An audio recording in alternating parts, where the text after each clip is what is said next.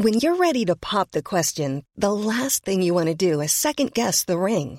At Bluenile.com, you can design a one of a kind ring with the ease and convenience of shopping online. Choose your diamond and setting. When you find the one, you'll get it delivered right to your door. Go to Bluenile.com and use promo code LISTEN to get $50 off your purchase of $500 or more. That's code LISTEN at Bluenile.com for $50 off your purchase. Bluenile.com code LISTEN.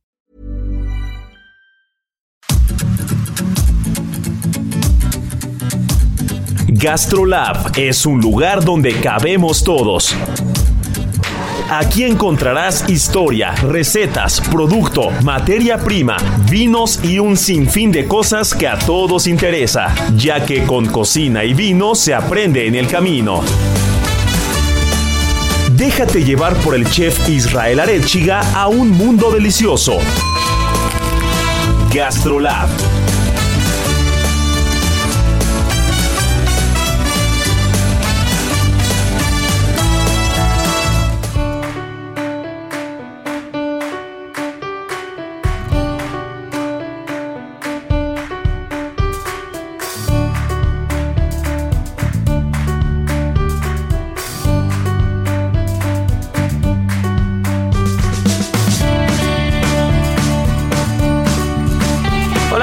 están? Ya es fin de semana, están escuchando muy bien, ya es la una de la tarde, ya estamos todos reunidos alrededor del micrófono, del sartén, de la comida, de todo, mi querida Miriam Lira, y es que tenemos una invitada especial eh, que algo sabe de gastronomía, probablemente los últimos 25, 27. 27 años de su vida se ha dedicado a la gastronomía, al medio gastronómico, imagínense nada más.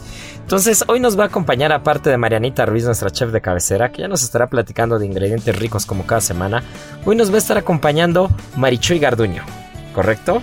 Mi querida Marichuy, eres coeditora de Gastrolab en El Heraldo. Sí, sí, sí. Este que me encanta, ¿eh? Me encanta estar en GastroLab. Y bueno, pues como lo dices, ya llevo un poquito más de dos décadas en este mundo de la gastronomía. Un poquito más de dos décadas. Poquito más. poquito más, 27 años nada más. Es modesta, pero Marichuy es una maestra. Ah, es una institución del periodismo gastronómico. Es, es nuestra maestra. Ay, no. Y hoy, y hoy, la vimos, hoy la vimos muy sentadita, muy quietecita. Dijimos, ¿qué haces en fin de semana en tu escritorio?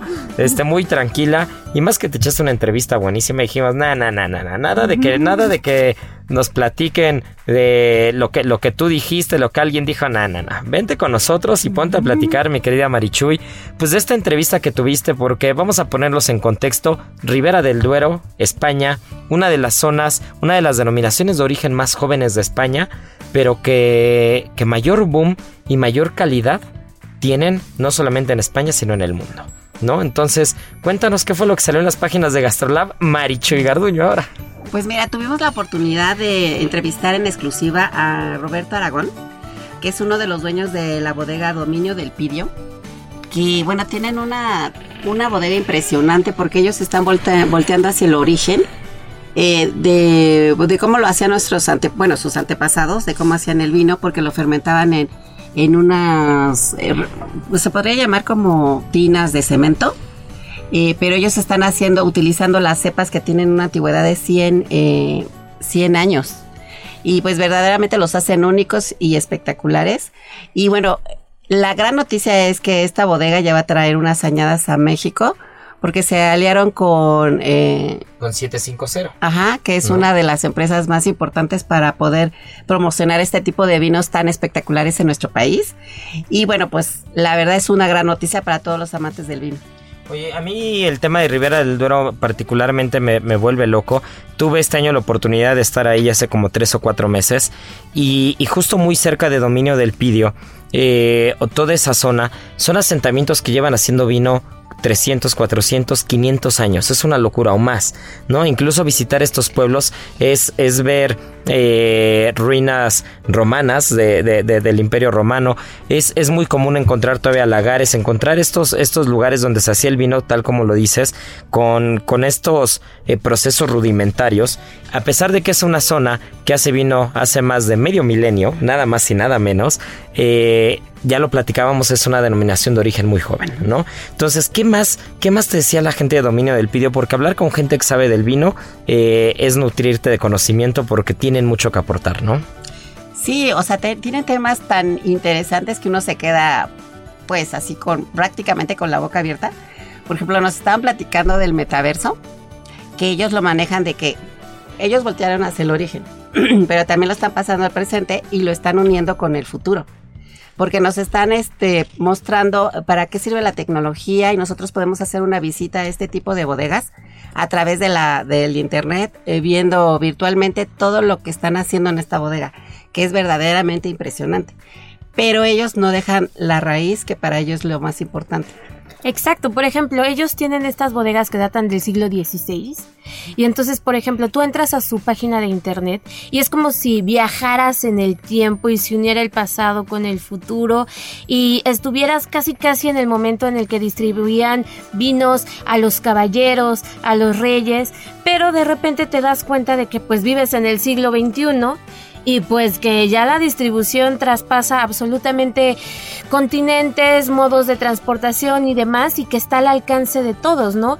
Y ellos lo que hicieron fue justamente rehabilitar un histórico barrio de, la, de estas bodegas del siglo XVI en el pueblo vinícola de Quintana del Pidio.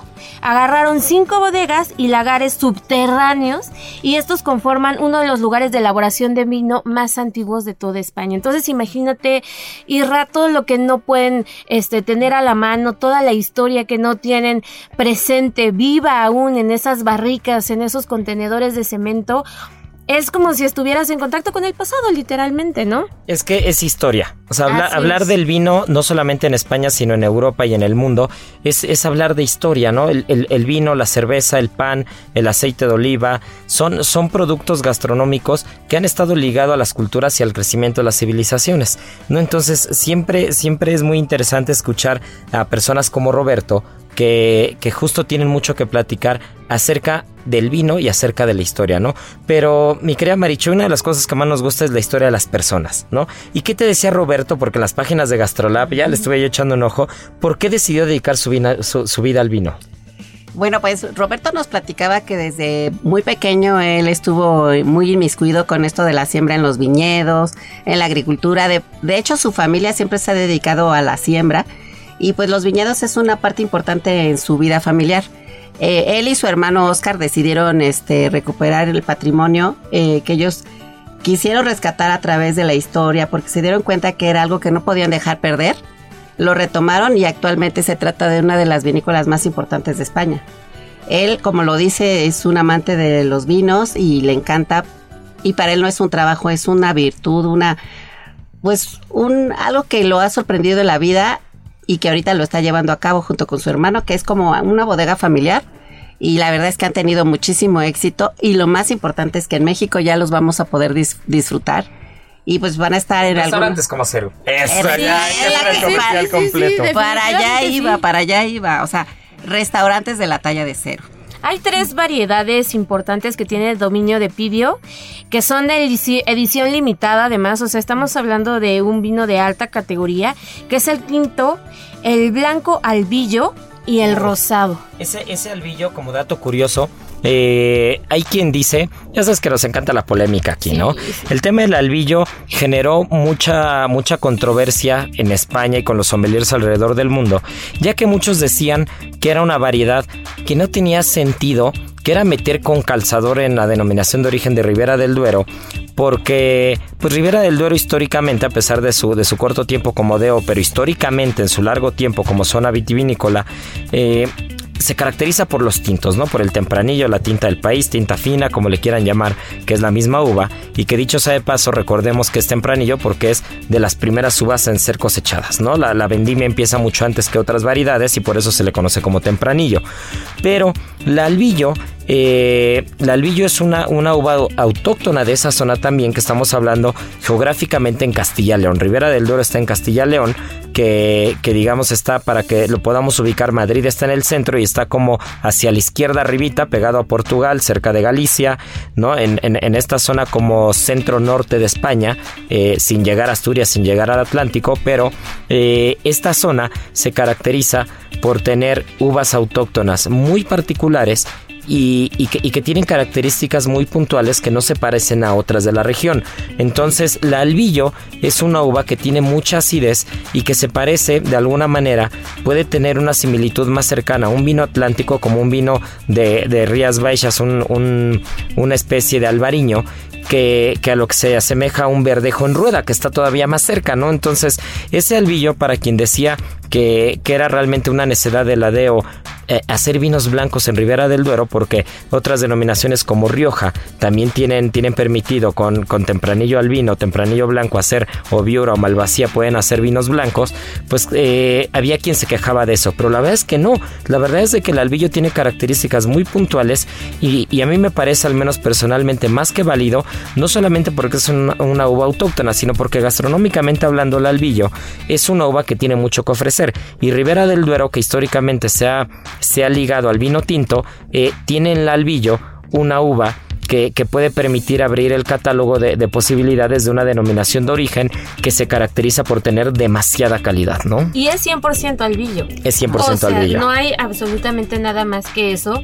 Y este, la crianza es en barrica de roble francés entre 228 y 500 litros durante 6, 8 meses sobre lías. Entonces, y la botella tienen que ir a, la página de internet porque verdad Marichuy es preciosa. Justo eso sí, a preguntar a Marichuy sobre la botella. De hecho, de hecho nos platicó este Roberto que él no le da tanta importancia al diseño de las botellas, pero ahorita se está dando cuenta que estas son muy importantes porque la gente pues ya de la vista nace el amor como bien se dice.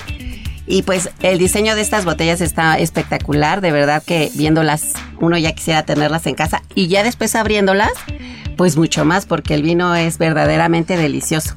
Y bueno, ahorita que Israel mencionó algo de las vendimias, precisamente eh, en estas bodegas se tiene registradas las vendimias desde el, año, desde el año 1677, para que nos demos una idea de toda la antigüedad que tiene estas bodegas que la verdad es un aplauso para Roberto y su hermano que hayan podido retomar este proyecto para que nos vuelvan a traer todas estas eh, elaboraciones de vinos, o sea, con este método de elaboración que la verdad es súper interesante. Y también creo yo que una de las cosas o uno de los puntos que tiene muchísimo valor y que lo mencionaste al principio, Marichuy, y que a veces lo pasamos por alto, es el tema de las viñas o los viñedos centenarios, ¿no? Hay en España quien, quien te dice que no existen, que el viñedo prefiloxérico no existe. Eh, recordemos que la filoxera fue esta especie de pulgón que atacó Europa, atacó todo el viejo mundo y prácticamente eh, extinguió toda la, toda la vida europea y se tuvo que hacer eh, una especie de cruza, se tuvieron que hacer injertos con vidas americanas que eran que soportaban este pulgón o esta filoxera y a partir de ahí se pudo recuperar el terreno. Pero hay quien dice en España eh, sobre todo que esos viñedos prefiloxéricos no existen. Pero llegando a Ribera del Duero, eh, una de las bodegas que visitamos nos enseñó sus viñedos que tenían 160 años de antigüedad. Y una de las características es que son suelos arenosos y entonces el pulgón no podía caminar o no podía llegar a las vides en suelos arenosos. No, entonces como que se perdía, le costaba trabajo y entonces no había manera de atacar las raíces, no, no, había manera de, dañar, de dañar a la vid, ni siquiera llegaban a, a los cultivos de la vid. Y justo en Ribera del Duero, en estos asentamientos romanos, eh, si es verdad, para quien les diga que no, es verdad que sí. Sí existen viñedos prefiloxéricos, existen viñedos centenarios y, y Dominio del Pidio, pues es una de esas bodegas que trabaja con esos viñedos centenarios que, aunque la producción es muy corta, la calidad es muy diferente, ¿no? Bueno, pues todas las virtudes que tiene esta bodega le han valido para estar en la mencionados en las guías más importantes del mundo, como es la guía Peñín de España. Y pues menciones también este que ha hecho Robert, Robert Parker, que, es el crítico de vinos más importantes del mundo. Y pues es, aquí nos damos cuenta de la calidad de esta bodega, de la que nos estamos, eh, o sea, de lo que tenemos ya pronto teniendo aquí para poder disfrutar en México. Pues sí, la verdad es que hay mucha calidad. Eh, me encanta que lleguen nuevas propuestas a México, a pesar de que son deos ya con, mucha aceptación en el mercado mexicano. Eh, siempre tener nuevas bodegas, siempre tener personas que, hacen las cosas bien, que cuidan la historia, que cuidan eh, la cultura, que cuidan el mensaje que se ha transmitido de generación en generación y que en una botella, dentro de una botella de, de vidrio con 750 mililitros dentro, hay muchas historias que platicar, ¿no? Pues mi querida Marichuy, pues qué gusto tenerte por acá. hacer una última mención que nos compartió Roberto Y es que lo- la comida mexicana se lleva muy bien con los vinos de esta bodega, por lo que sin lugar a dudas el maridaje ya es garantizado. Ah, pues eso, Ya, es- eso ya. me encanta de la cocina Ya, mexicana. La cocina todo. mexicana es muy versátil. La cocina mexicana siempre, siempre se ha hermanado de manera muy fácil y muy sencilla con los vinos españoles. Y el vino español de alguna manera también se ha adaptado a la cocina mexicana, ¿no? Entonces, pues la verdad es que, que estamos muy contentos. Eh, me encantó que, que las páginas de Gastrolab se, se vistieran de vino tinto. Y, y qué gusto tenerte aquí, Marichuy, porque, pues mira, no, no cualquier día se tiene alguien que lleva 27 años Sí, no, en, en los medios gastronómicos. No, gracias por la invitación. Muchas gracias. Y ahora, el sabor oculto.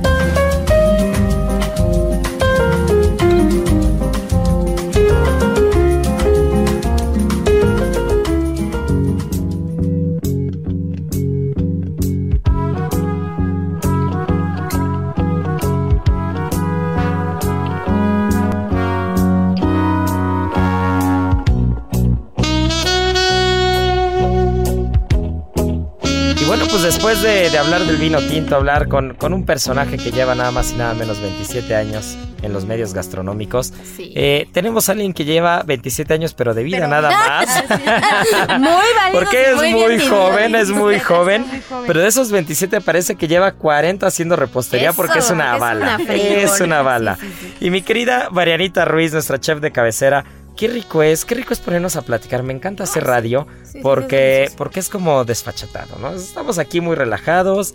Eh, mi querida Miriam Lira ya sacó el bote de pozole para Ya, cuando ya, estemos en el comercial. Ya me conocen ya sabemos, Pozole, ya sabemos cómo es. Y este, y ya estamos en el marco de septiembre, ya nos, ya estamos en el mes Ya. 9.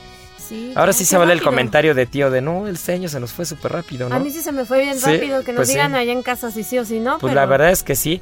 Pero antes de ponernos a hablar del pozole, de los pambazos del 15 de septiembre, de todo lo que viene en este mes tan patriota y en este mes tan colorido, pues mi querida Marenita Ruiz, traes uno de los ingredientes que a mí más me gustan y que son más difíciles de encontrar en México, ¿no? Sí, y carísimo. Y carísimo de París. Carísimo de París. Pues sí, el día de hoy les voy a platicar de limor o la lima kafir, como le dicen algunos. Y este ingrediente es muy característico, más bien es básico en la cocina eh, tailandesa o del sudeste asiático. Pero eh, tiene origen en Indonesia y Malasia. De hecho, eh, quien no sepa a qué sabe, bueno, seguramente van a saber sin saber qué sabe porque es como muy particular. Pero este es uno de los ingredientes principales para la salsa teriyaki o sambal que vienen en- que ya viene en bote. Y lo que ocupan para hacer estas salsas es la hoja y generalmente lo que antes se comercializaba más era la hoja, que era lo que comúnmente había, pero creo que ahorita está como bastante, pues sí, de moda el limón como tal. Y este limón lo que es característico o lo que lo hace especial es que ocupas pero la cáscara, la ralladura, porque en realidad no tiene mucho jugo, sino es que nada. Y es como un, no es ácido, es como picosito, tiene un sabor muy Y es amargo. áspero, es amargo. Muy raro. Pero ¿cómo definirían su sabor? Para alguien que, que no identifica más allá del sabor de un limón, ¿cómo podría identificar ese, esa acidez característica de, de- de este fruto? Yo te diría que es un perfume. Yo te diría que es un Mm, perfume deli. intenso. Imagínate, ¿les ha pasado que por error eh, en algún momento prueban un perfume o una loción? ¿No? Y entonces sí, Sí, de hecho, mi primer borrachera me la puse con un perfume a los cuatro años, sí. ahora entendemos por qué Marianita se dedicó Le a la gustó cocina. la copita a la ¿Por qué, por señorita. qué se dedicó a la cocina? Pero una, una- una de las cosas más curiosas es cuando por error te estás poniendo algún perfume, loción, alguna cosa, y, y llegas a probarlo, llegas a sentir el sabor de una loción que es completamente perfumada pero amarga, es como muy amarga, muy concentrado. Eh, yo diría que ese sería como el sabor de la lima kefir, ¿no? Y esta lima kefir o kefir, lo que se hace es eh, somos muy cuidadosos, la dosificamos demasiado. Porque si te Mm. pasas, puede pasar lo que pasa con el cardamomo. Cardamomo es una especia riquísima, muy aromática, eh, que tiene un sabor muy particular, pero que te pasas un poquito la mano y todo te sabe a cardamomo y todo es un poco amargo, ¿no? Entonces Sí, yo sí. creo que con eso la podemos comparar para quien nos está oyendo y no se imagina. De hecho, eh, la semana pasada tuvimos a un invitado aquí. Tuvimos al chef Alfredo y él tiene un plato que es como un, un aguachile de camarón que tiene lima kafir pero lo perfuma creo que en el punto exacto y sabe, o sea, es eso a lo que sabe, a lo que huele la lima cafir. Pero bueno, dentro del mundo de esta lima existen varios tipos y todas entre ellas son muy diferentes. Por ejemplo, todas físicamente ubiquen un limón amarillo, son como lo más similar y nada más va cambiando como el, tamaño. Tienen una, eh, más bien hay como un tipo de, de, lima que se llama jengibre lima o también hay personas que le llaman adajamir y lo que lo hace peculiar es que tiene notas a jengibre y igual tiene la cáscara súper gruesa. No y muy arrugados, ¿no? Son, son, como arrugados. Ah, Ajá. ¿Y es difícil conseguirlos? Sí, mucho. Muy difícil. Mucho y carísimos. Por ejemplo, si, si alguien se quiere aventurar como hacer algún platillo ¿Dónde podrían ir a comprarlos? Pues yo creo que, algún proveedor especializado, no les vamos a decir marcas, pero... O sea, pero no así eh, como En el mercado de San Juan seguramente. Ah, las hojas de lima que las encuentras hasta en internet. Tú las pones en un buscador de ventas en internet y las vas a encontrar. Y el limón fresco, los proveedores de restaurantes especializados en productos particulares, sobre todo los que te traen, por ejemplo, eh, galanga, los que te traen brotes, los que están especializados en ingredientes asiáticos para restaurantes mm, orientales, que son no pocos en México, eh, eh, restaurantes tailandeses, los que te traen como estos, estas cúrcumas, estos curries, estas pastas, y lima kefir seguro ellos te lo, te lo consiguen, ¿no? Sí. También hay otro tipo de esta lima que se llama calamansi, y esta es como muy especial, también lo, la llaman lima de almizcle y solamente se ve en Filipinas y no la van a encontrar en otro lado porque tiene una cáscara tan delgadita que no se puede transportar porque se estropea y tarda un año en madurar. Wow. La cáscara también sigue, sigue siendo un poco gruesa, rugosa, pero no tanto, pero no soporta los viajes, los viajes, los transportes, entonces solamente cuando si van a Filipina, prueben esta lima. Y hay otra muy bonita que se llama Casi y es muy chiquita y por fuera es naranja y por dentro es verde o al revés. La encuentras verde por fuera, naranja por dentro y eh, dicen que es como lo más similar a una mandarina para nosotros. Pero esta la ocupan como bastante porque es muy buena para aguantar los climas fríos. ¿Por qué no, mi querida Marianiki? Hacemos lo siguiente. Nos vamos a comerciales porque producción ya está trayendo aquí el aguachile y el cevichito para ponerle lima kefir. Mm. Y este y volvemos, y volvemos y nos sigues platicando los datos curiosos. Y, ven, y venimos también con Escapada H, mi querida Miriam, porque septiembre, aparte del mes patrio, es el mes de las playas. y para eso México se pinta solo. Así que no se nos despeguen porque volvemos. En Soriana, por México lo damos todo. Compra uno y lleve el segundo al 50% de descuento en medicamentos Nodrim, genéricos, cardio y aprovecha el 4x3 en todos los suerox y Pepto Bismol. Soriana, la de todos los mexicanos. A septiembre 5, aplican restricciones. ¿Sabías que puedes hacer tus propios chilaquiles saludables? Si tienes antojo de una comida nutritiva, pero picosita, prueba unos deliciosos chilaquiles saludables elaborados con tortillas de nopal, ya que sus componentes resultan benéficos para reducir los niveles de colesterol en la sangre. Además, si añades pimienta, facilitarás el proceso de digestión. Aprende a preparar unos deliciosos chilaquiles saludables en las redes sociales de GastroLab en Adicción Saludable. Porque la comida rica no tiene que ser aburrida. Gastrolab, el lugar donde cabemos todos. Vamos a una pausa y regresamos.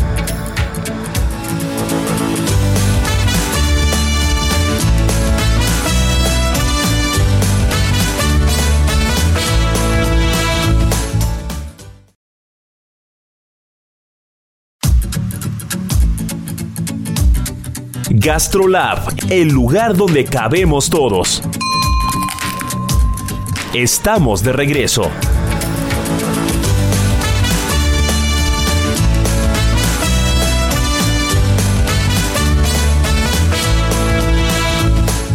En Soriana, por México, lo damos todo. Lleva costilla de res y cerdo para asar a 87.90 el kilo. O pierna de cerdo con hueso congelada a 56.90 el kilo. Y el plátano a solo 4.90 con 75 puntos. Soriana, la de todos los mexicanos. A septiembre 5, aplican restricciones.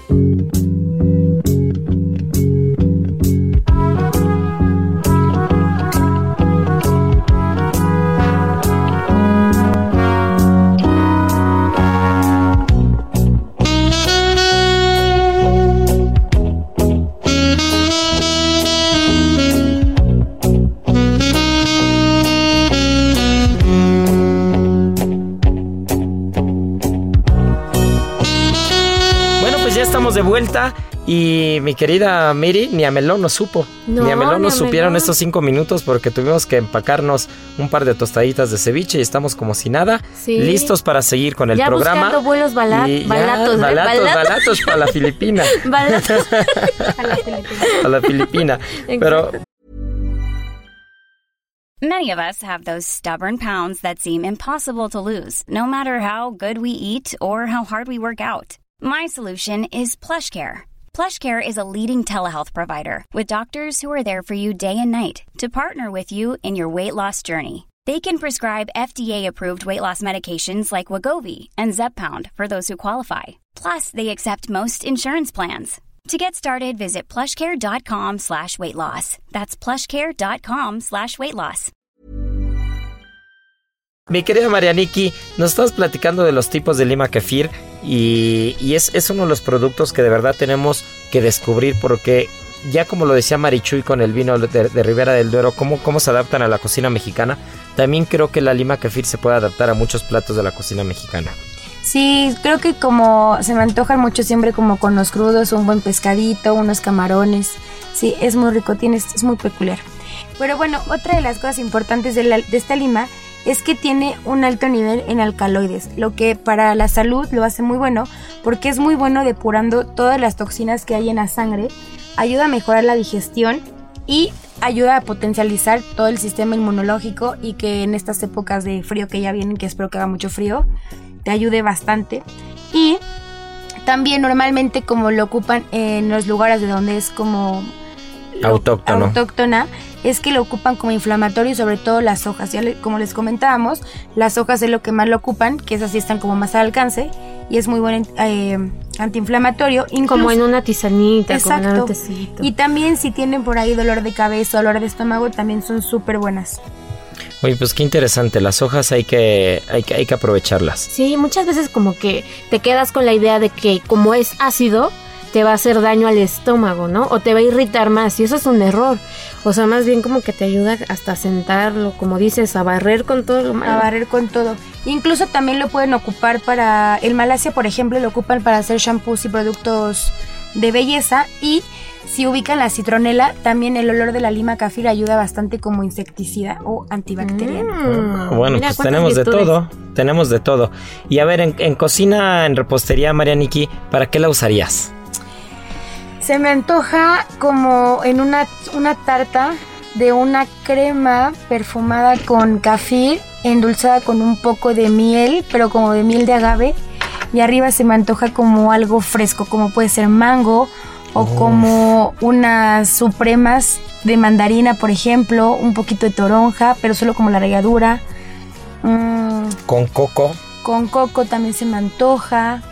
Sí, como sabores muy... o lichi. Muchos de esos ingredientes del sudeste asiático, Sí. ¿no? Recordemos que el mango, el coco, la lichi, eh, la papaya verde incluso, ¿no? Para Tailandia es uno de los productos que más, que más importancia tienen. Y la lima kefir yo creo que puede ir con cualquiera de esos. Incluso también se me antoja como algo con frambuesa. También. Como un mostachón de frambuesa. Como- uf, sí, Un mostachón de frambuesa con lima crema, kefir. Sí, con cremita de y lima pistache. kefir. Qué rico. Uf. También yo creo que ahora también lo están ocupando mucho en coctelería. Hay muchos cócteles que los están perfumando con esta lima. Eh, y pues nada, las, las cosas crudas sobre todo. Sí, yo creo que camarón, pescado, los tiraditos, los ceviches son uno de los de las preparaciones y con esos productos de mar es de las cosas con las que mejor se puede llevar, ¿no? GastroLab,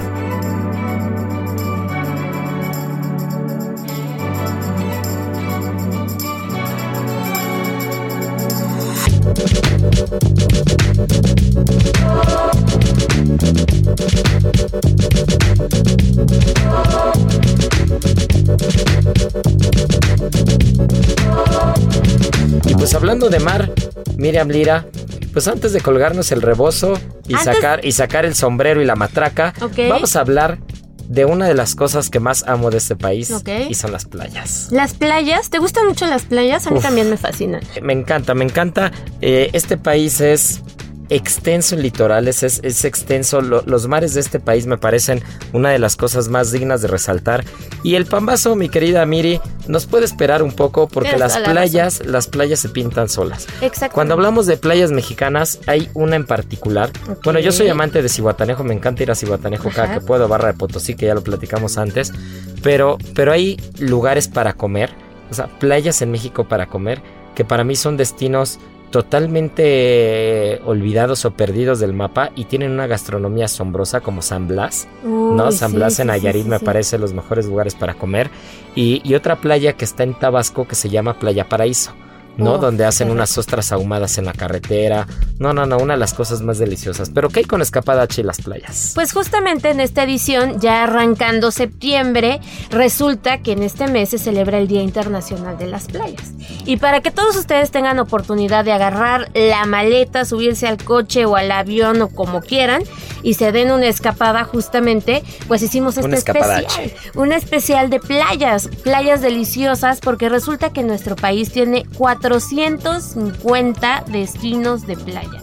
O sea, imagínense, en más de 13 mil kilómetros del litoral que tenemos playero, tienen 450 lugares para escoger a dónde viajar y a dónde ir. Entonces estuvimos viendo como cuáles nos llaman más la atención, cuáles son las más bonitas, cuáles tienen los mejores atardeceres para recomendárselas.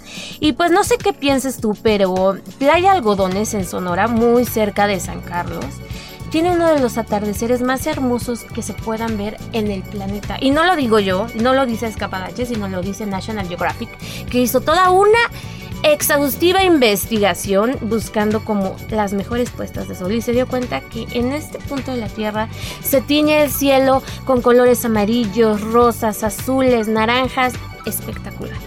Uf, me encanta.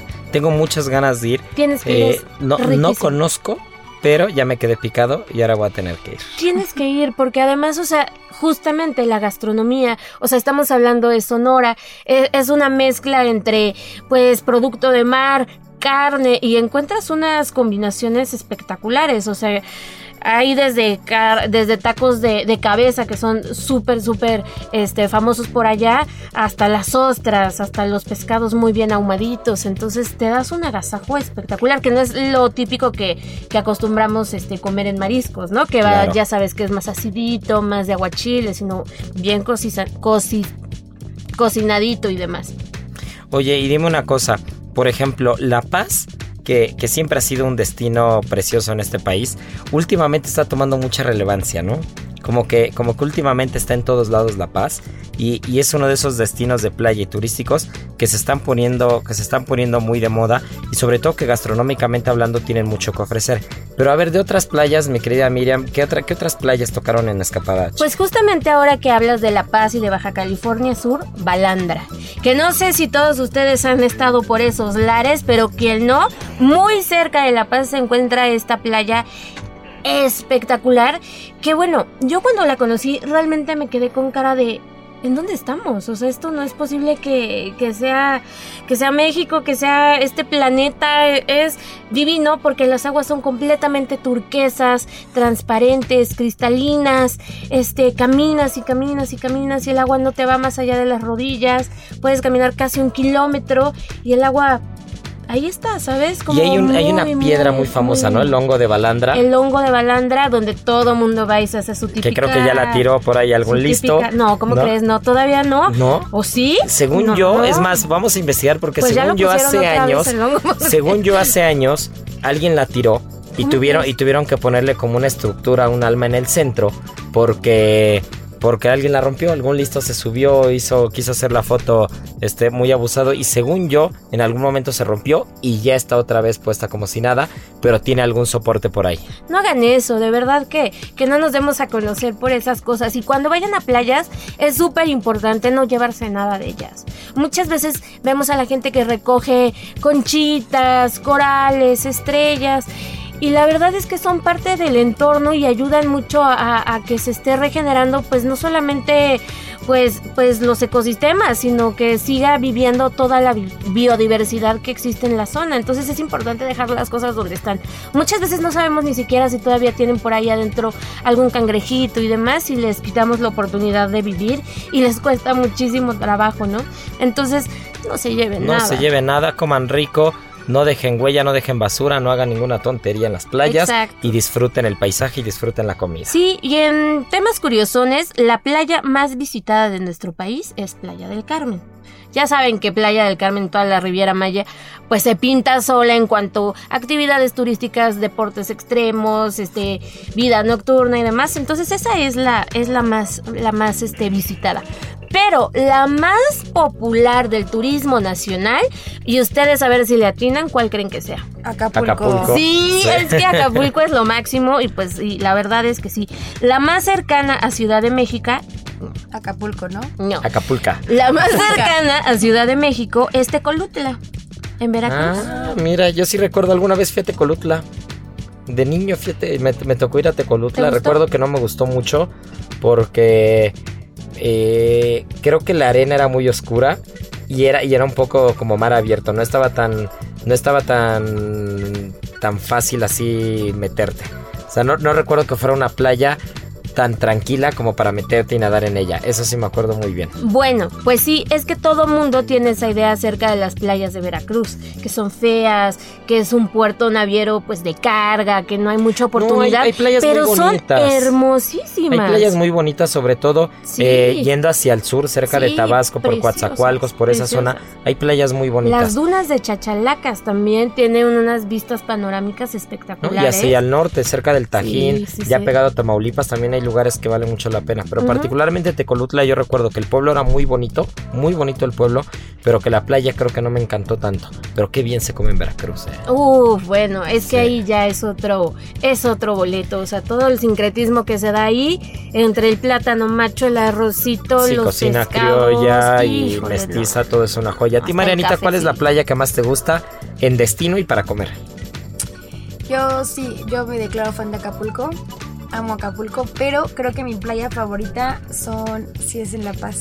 La, La Paz, todo eso. Me gusta que la playa es como, parece que le hubieran echado una tonelada de diamantina y la, la- es súper suave la, arena y brilla. Y no sé, no, no recuerdo el nombre, pero sí recuerdo que yendo de La Paz hacia San José del Cabo, nos paró el guía en una playa donde, como está, yo creo que está como justo en la orilla, y las olas iban al revés. O sea, el de la, cor- de- del aire tan fuerte que hacía, me- acuerdo perfecto que tenía traje de baño y chamarra, porque hacía mucho frío y las olas iban hacia adentro. Hacia adentro. Una cosa rarísima y había como muchos puestos, como no, no puestos, como locales, entonces tenía como mucho marisco, comía espectacular todos los días, me empachaba todos los días. Entonces creo que sí, Baja California es mi- mis playas favoritas. ¿Y para ti, Miri? Yo creo que recuerdo un viaje que hice hace muchos años mm, y en carretera por toda la costa michoacana. Y no saben qué, qué, qué cosa, o sea, pasando, ya saben, el puerto, Puerto Progreso, Lázaro Cárdenas y todo esto, este, pues empiezan a ver playas espectaculares de arenas, como dices, como si les hubieran echado eh, diamantina y brillan como si tuvieran oro, maruata y todas estas playas que O sea, son. Pacífico Team, no Caribe Team. Sí, no, yo no tanto. Fíjate que Caribe, no sé, No, es, el es Caribe tiene lo suyo, es, precioso, precioso. pero no Pero sé. yo también disfruto más el Pacífico. Yo en Guerrero, yo las playas de Guerrero me encantan. preciosos.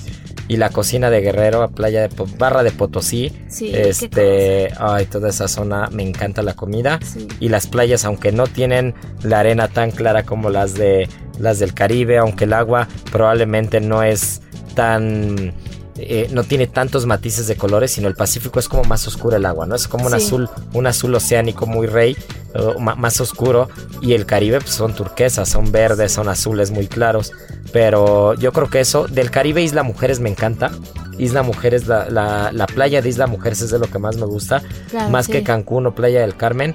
Este, creo que Cozumel, pero sobre todo Isla Cozumel Mujeres es, es una playa que me parece muy tranquila, muy bonita, aunque tengo que reconocer que se come, creo que un poco mejor en las playas del Pacífico. Sí, Sí. totalmente. No sé a qué se deba. Sí, la Baja Sinaloa, ¿Qué será? ¿Qué Sonora, Nayarit, Colima, Guerrero, Michoacán. Fíjate que O ese es un temazo, Todo el ¿eh? Pacífico se come espectacular. Y- Tenemos que investigar Sí.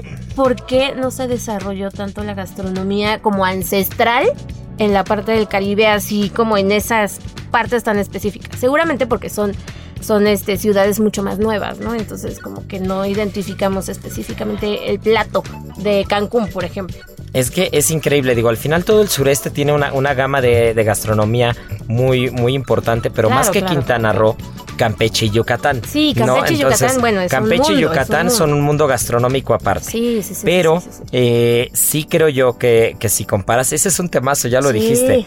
O sea, si hiciéramos un versus Pacífico Ajá. contra, contra Golfo y Caribe, eh, estaría, estaríamos en aprietos para poder decidir, porque la cocina Claro. veracruzana me encanta.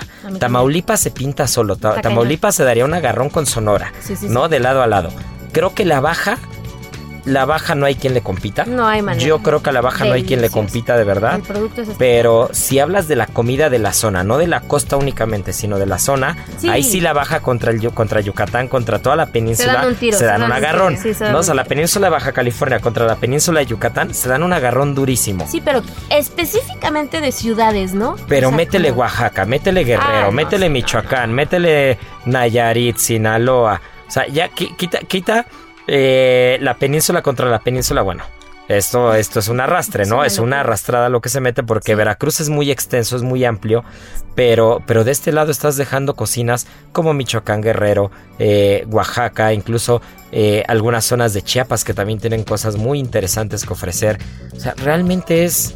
Es un mundo. Qué bueno que todo está en México. Sí, ¿no? es un mundo y Ahí además sí, mejor que nos echen otro país, un versus Sí, contra sí, otro país y le metemos una friega Pero que este, al, bonita, al país ¿eh? que me digas, ¿eh? Bonita. Al país que me digas, hablando de cocina de costa, ahí sí, mira, así, así como te digo que hay, que hay eh, países que gastronómicamente hablando se nos acercan mucho, como el caso de Perú, que, para mí la cocina peruana es lo más cercano a una competencia directo con la cocina mexicana porque comes bien con dos pesos, con 200, con 2000 o con lo que sea, comes bien en un puesto en la calle, comes bien en una fonda y comes bien en un restaurante, eh, que lo mismo pasa en México, el nivel gastronómico es muy alto y tiene mucha historia, mucho producto, mucha materia prima, eh, pero si vamos a hablar de cocina de costa, eh, Perú no tiene nada que hacer nada que hacer en cuanto a, a- a zonificar, ¿no? Es decir, Perú como, como, como una cocina completa, como una cocina de un país, y hablando de la cocina limeña, tiene demasiado que ofrecer. Sí, Pero sí, pon a sí, competir la cocina únicamente de la costa limeña con la oaxaqueña,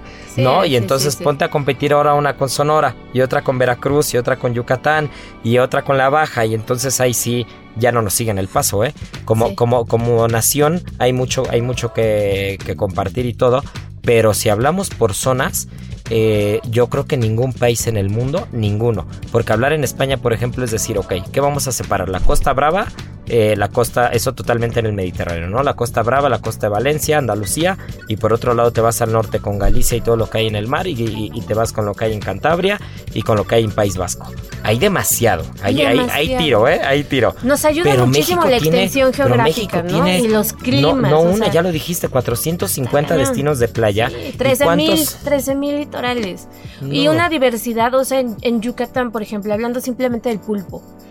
O sea, ya ahí ya, ya ganaron la batalla. O sea, ese pulpo no tiene comparación en el mundo. El sea, pulpo gallego es muy bueno, Sí, sí, pero, sí. pero, pero el pulpo maya. Híjole. Yo creo que ahí sí se dan un tiro, ¿eh? El pulpo Estaría gallego, el pulpo gallego con el pulpo, ¿eh? con el pulpo maya, sí. Sí. Eh, tendríamos que separar, aquí tendríamos que echarles montón.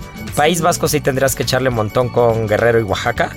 Este, ahí sí, o con la Baja tendrías que echarle montón con toda la península completa contra País Vasco, que geográficamente hablando, País Vasco debe ser un municipio Claro. de- del tamaño de un municipio de Baja California Sur.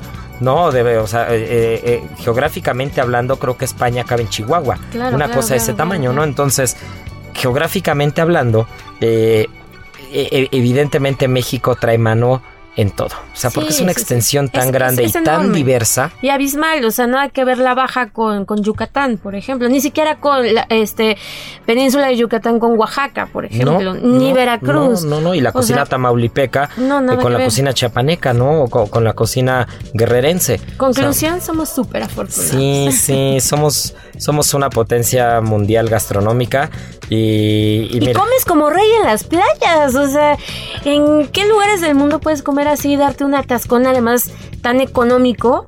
ese es el punto. o sea, Precio, calidad. Hay todavía ya, si de por sí. Salidito si de- del mar. o sea. Exactamente, si de por sí.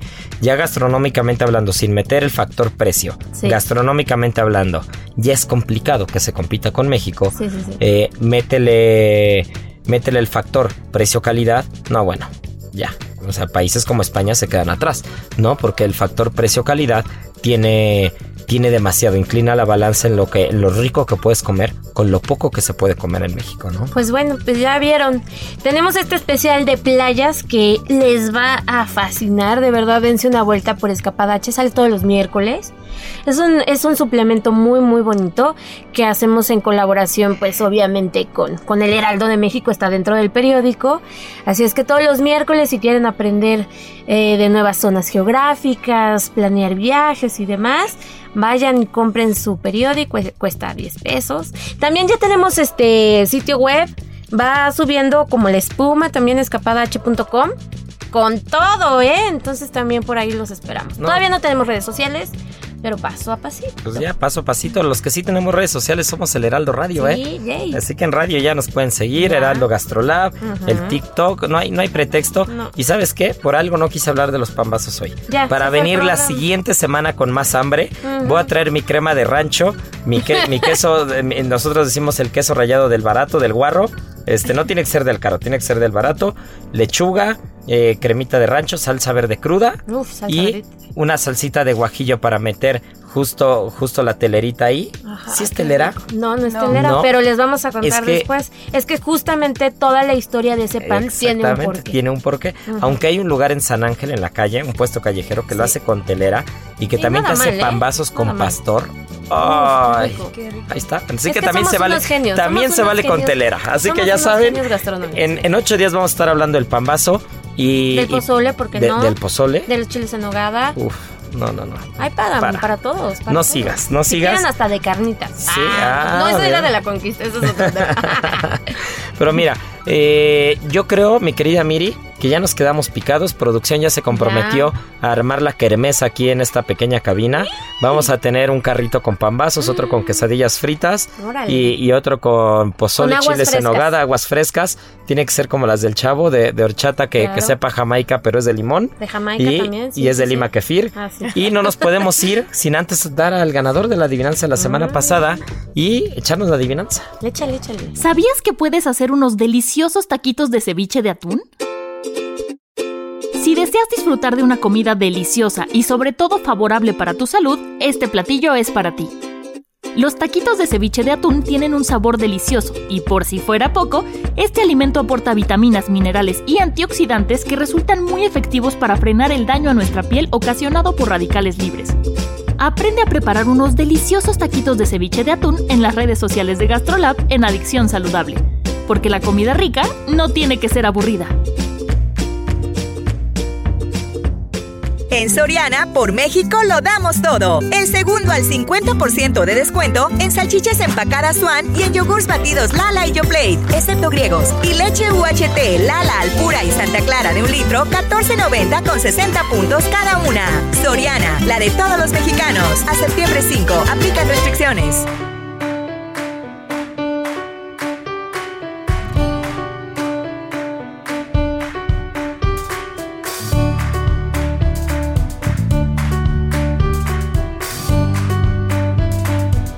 Bueno, pues muchas felicidades a José Reyes, que fue el ganador de la adivinanza la semana pasada. Y esta semana va a estar muy sencilla, porque aparte Miriam la dijo en el primer bloque. Así que, ¿cómo se llama el pueblo en donde está la bodega del Pidio? Bodegas del Pidio en Ribera del Duero. De Ribera del Duero es la zona, es la denominación de origen, pero no es el pueblo. Así que ya saben, arroba Israel, A-R-E-T-X-I-G, arroba Israel Arechiga. Esto es Gastrolab, se nos fue el programa, mi querida Marianita, Miriam Lira, producción. Pero nos escuchamos la siguiente semana en punto a la una de la tarde. Y ya saben que tripa vacía, corazón, sin alegría. Aquí concluye otra emisión más de Gastrolab, el lugar donde cabemos todos. Déjate llevar por el chef Israel Arechiga a un mundo delicioso. Una emisión de Heraldo Media Group. GastroLab.